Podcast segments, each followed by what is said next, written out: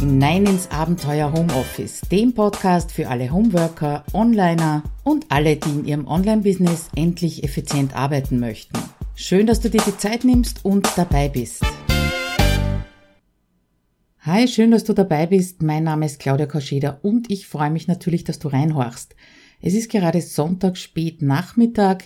Ein bisschen scheint die Sonne noch. Ja, und eigentlich hatte ich vorgehabt, nur einen Blogbeitrag zu diesem Thema zu machen, nämlich zum Thema Tools. Wann hat man endlich genug oder wann hört man auf, ähm, Tools auszuprobieren und sich umzuentscheiden.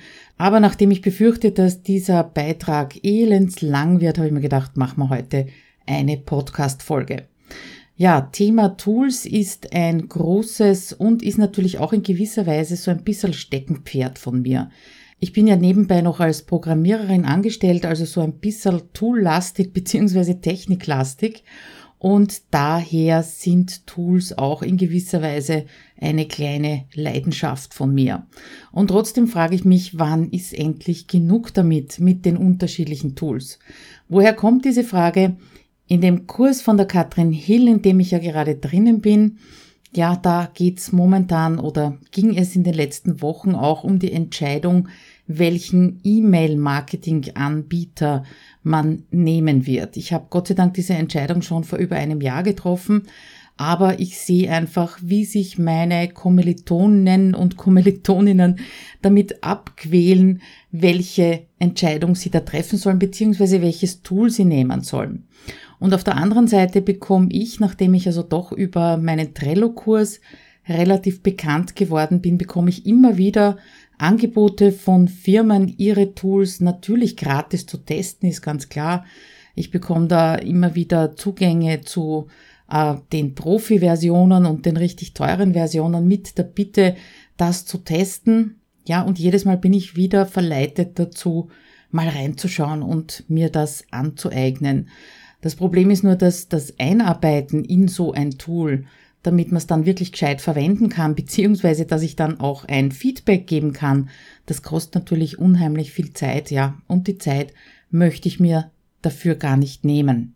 Und daraus ergibt sich die heutige Frage, warum sind wir ewig auf der Suche nach neuen Tools, was das im Prinzip mit unseren Workflows zu tun hat und wann es überhaupt Zeit ist für dich wirklich ein neues Tool zu testen oder dich mal umzuschauen. Aber fangen wir an mit dem Phänomen, es kommt ein neues Tool auf den Markt oder kommt halt in deinen Blickwinkel hinein und die erste Intention ist, das klingt cool, das muss ich ausprobieren. Und die Frage ist, warum äh, springen wir da so drauf an auf diese neuen Tools? Ich glaube, da gibt's mehrere Gründe dafür und einer davon ist äh, schlicht und ergreifend die Hoffnung stirbt zuletzt, nämlich die Hoffnung darauf, dass dieses neue Tool die Lösung bringt, egal wofür es die Lösung bringen soll, vielleicht für äh, verkürzte Arbeitszeit, für Erleichterungen, für Chaos, das vorhanden ist. Allerdings verhindert kein Tool das Chaos, sondern dein Umgang mit diesem Tool. Genauso wie ein Tool kein Tun übernimmt. Also ich bin ja wirklich äh, Trello infiziert bis zum geht nicht mehr. Ähm, ja, aber die Aufgaben erledigen tut Trello für mich auch nicht. Ja, es, es hilft, meinen Überblick zu behalten und ähnliches. Aber eben das Tun muss von mir kommen. Dann habe ich auch oft den Eindruck, beziehungsweise ja, ich ähm, beobachte das auch bei mir, so diese Angst, etwas zu versäumen, weil ein neues Tool ist sicher besser als das alte. Das hat ja schon höchstwahrscheinlich auf das alte mal hingeschielt oder hat mehr Möglichkeiten drinnen, ähm, mehr Dinge, die man damit tun kann, so diese berühmte eierlegende Wollmilchsau. Also die Angst da, etwas zu versäumen, kann groß sein, beziehungsweise auch die Angst, ähm, die falsche Entscheidung getroffen zu haben. Ja, das ist also etwas, was ich eben jetzt bei dieser Entscheidung für oder gegen E-Mail-Marketing-Anbieter sehr stark empfinde, das vorhanden ist. So, ja, jetzt fange ich halt bei A an bei diesem Tool und muss das dann vielleicht übersiedeln und fürchterliche Action. Ähm, also diese Angst, eine falsche Entscheidung zu treffen, die dann später noch mehr Arbeit bedeutet, die ist natürlich auf jeden Fall vorhanden.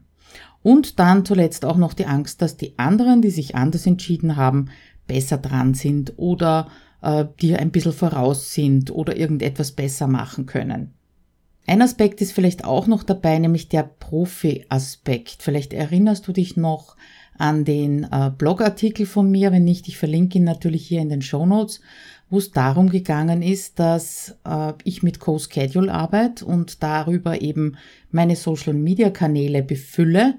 Und dann habe ich doch einige Rückmeldungen bekommen, dass es eine Frage vom Profitum ist, solche Tools zu verwenden. Das heißt, wenn das jemand nur händisch macht, könnte er unter Umständen kein Profi sein, weil er zu viel Zeit hat.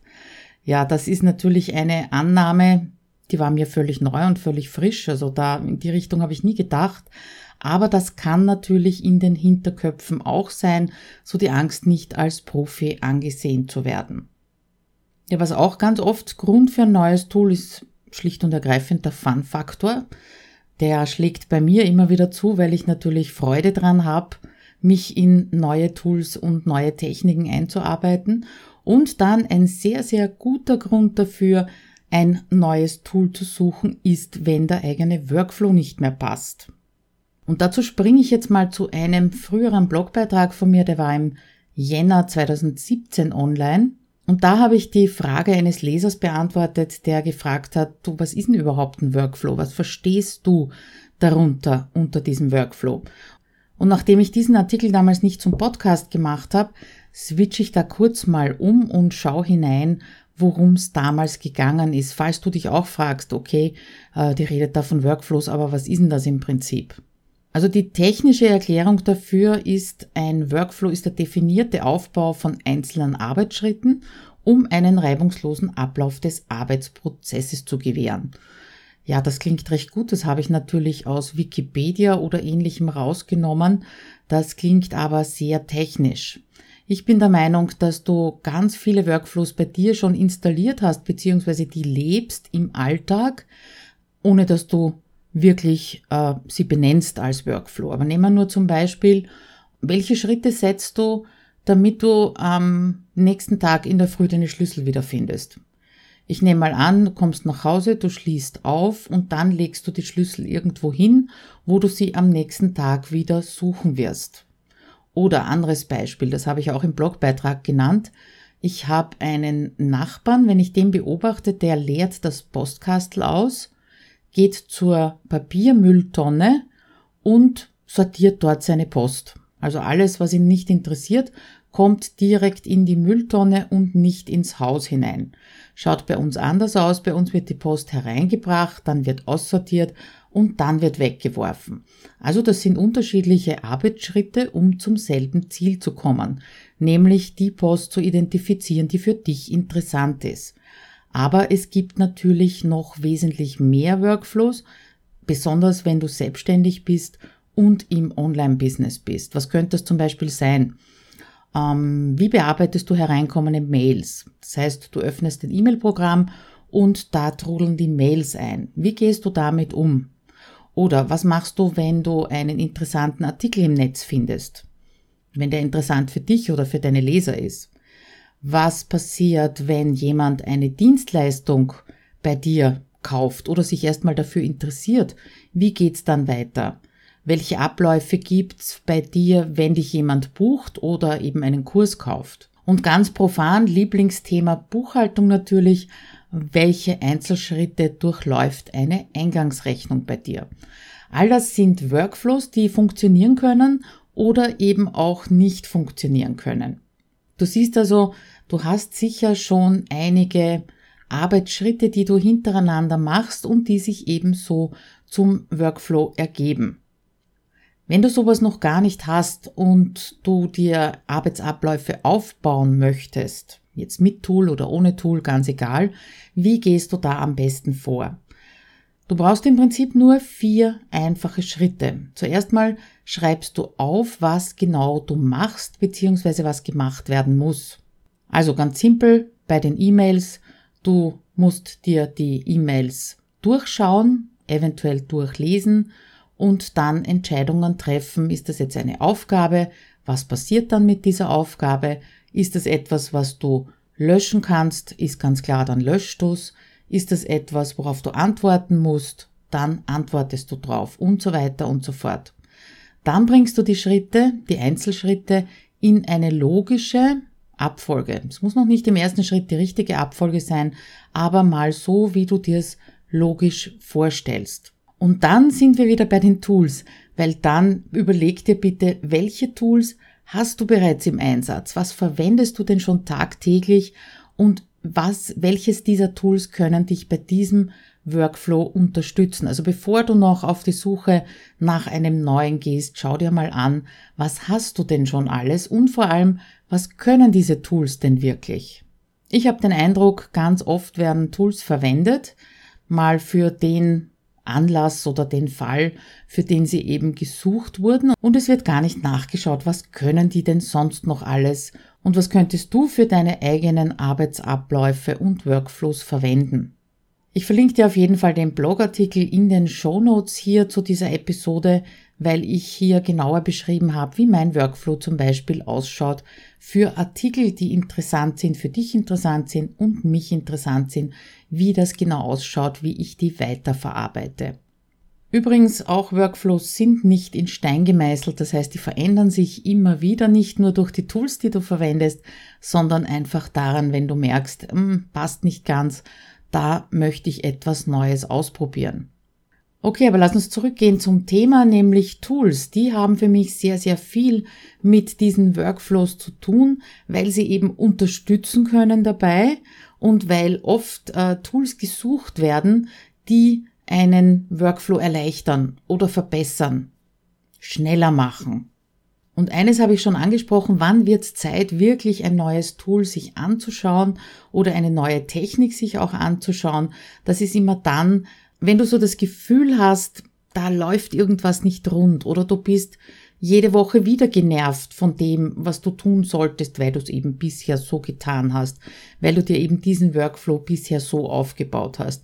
Also spätestens dann, wenn du wirklich jede Woche von irgendetwas genervt bist, ist die eine Überlegung, mache ich das einfach gar nicht mehr, kann ich das streichen oder mache ich es in einer anderen Art und Weise oder mache ich es in einer anderen Reihenfolge, damit es schneller geht, damit äh, ja einfach weniger nervt. Gewisse Dinge können wir nicht bleiben lassen, aber ein Blick drauf lohnt sich auf jeden Fall, weil ich überzeugt davon bin, dass wir auch sehr viele Routineaufgaben machen, die vielleicht gar nicht mehr notwendig sind. Also, wenn du das Gefühl hast, du brauchst zu lang für irgendetwas, du bist äh, genervt von einer Tätigkeit oder von einer Aufgabe, oder du hast bisher überhaupt kein Tool verwendet, machst alles händisch, ich denke jetzt zum Beispiel an Rechnungen schreiben oder überhaupt die gesamte Buchhaltung oder eben auch die Verteilung auf Social Media hatten wir ja auch schon, dann kann es Sinn machen, dass du dich auf die Suche nach einem Tool machst. Allerdings auch bitte nicht so hineinrufen in die Gruppe, äh, was verwendet ihr denn? Und dann kriegst du sicher 100 verschiedene Tools genannt und stehst also wieder vor der Entscheidung, Mist, was nehme ich denn jetzt? Und dir auch nur drei, vier, fünf Tools so anzuschauen, dass du eine Entscheidung treffen kannst, das kann eben schon sehr viel, sehr viel Arbeit machen und sehr viel Zeit kosten. Darum würde ich dir vorschlagen, dass vor deiner Entscheidung für oder gegen ein Tool die Analyse steht. Und zwar nicht unbedingt die Analyse des Tools als ersten Schritt, sondern die Analyse was willst du überhaupt? Was soll denn das Ding können? Wobei soll es dich denn unterstützen? Welche Art von Arbeit soll es dir abnehmen? Was wird dir Spaß machen zum Beispiel auch? Ja? Das geht also so in Richtung, ich komme ja aus der Programmiererecke, aus der Technikerecke, geht in Richtung Pflichtenheft. Da wird also auch ganz fest, ganz genau festgelegt, äh, welche Prozesse sollen damit abgebildet werden, äh, wer soll wie damit arbeiten können und so weiter und so fort. Das heißt, für dich mal festlegen, was willst du denn überhaupt mit einem Tool machen? Was soll denn das für dich erledigen? Wie sollst du deinen Arbeitsalltag erleichtern? Und erst mit diesen Spezifikationen würde ich dann dir raten, auf die Suche zu gehen. Hat unlängst sehr gut geklappt. Ich weiß jetzt leider nicht mehr, in welcher Gruppe das war, ähm, dass jemand mit ganz dezidierten Anforderungen an ein Tool in die Fragerunde gegangen ist und das einmal zur Diskussion gestellt hat. Beziehungsweise halt ihr kurzes Pflichtenheft mal reingeschrieben und dadurch sind schon einige Tools einfach weggefallen. Und sie hat wesentlich weniger dann in der Endauswahl gehabt. Ich glaube, zum Schluss ist sogar wirklich nur eines übrig geblieben. Dadurch ersparst du dir natürlich schon eine Menge an Zeit, indem du dir nicht drei, vier, fünf Tools genauer anschauen musst. Okay, und damit sind wir schon bei den Action Steps von dieser Folge. Ich will dich wirklich nicht dazu verleiten, jetzt andere Tools zu suchen. Denn es ist irgendwann genug mit der Toolsuche und vor allem dann, wenn deine Arbeitsabläufe für dich gut funktionieren. Wenn du nicht das Gefühl hast, irgendwo Zeit liegen zu lassen, wenn du gerne mit den Tools, die du bereits im Einsatz hast, arbeitest, wenn dir das Freude und Spaß macht, dann dreh bitte jetzt ab und horch gar nicht weiter hin und bleib bei den Tools, die du hast. Aber es könnte ja sein, dass du nicht so ganz zufrieden bist und dann könntest du folgendermaßen vorgehen. Erstens beobachte dich einmal, äh, wo es bei deinen Abläufen hakt. Wo musst du jedes Mal zweimal, dreimal nachschauen, wie es funktioniert? Was verschiebst du zum Beispiel sehr gerne oder tust das dann gar nicht, weißt aber im Hinterkopf, das wäre notwendig für dich und dein Business. So ist mir zum Beispiel gegangen mit dem Verteilen von meinen Blogbeiträgen. Also erstens beobachte, wo es für dich hakt. Als zweites schau nach, welche Tools hast du schon im Einsatz und vielleicht gibt's eines, das das schon kann. Die Technik ist ja unglaublich, wie sich das weiterentwickelt. Bin immer wieder erstaunt. Und darum finde ich es auch wichtig, dass du zum Beispiel von den Haupttools, die du verwendest, den Newsletter abonnierst. Weil ganz oft in diesen Newslettern eben darauf hingewiesen wird, was es für neue Features gibt, äh, was verbessert worden ist, äh, was für neue Funktionen vorhanden sind, die du dann vielleicht für deinen Workflow brauchen könntest. Also Newsletter bestellen, beziehungsweise wenn du es nicht hast, einmal auf die Seite von dem Tool gehen und schauen, ob neue Features dazugekommen sind, die das abdecken würden, was du eben gerne tun würdest.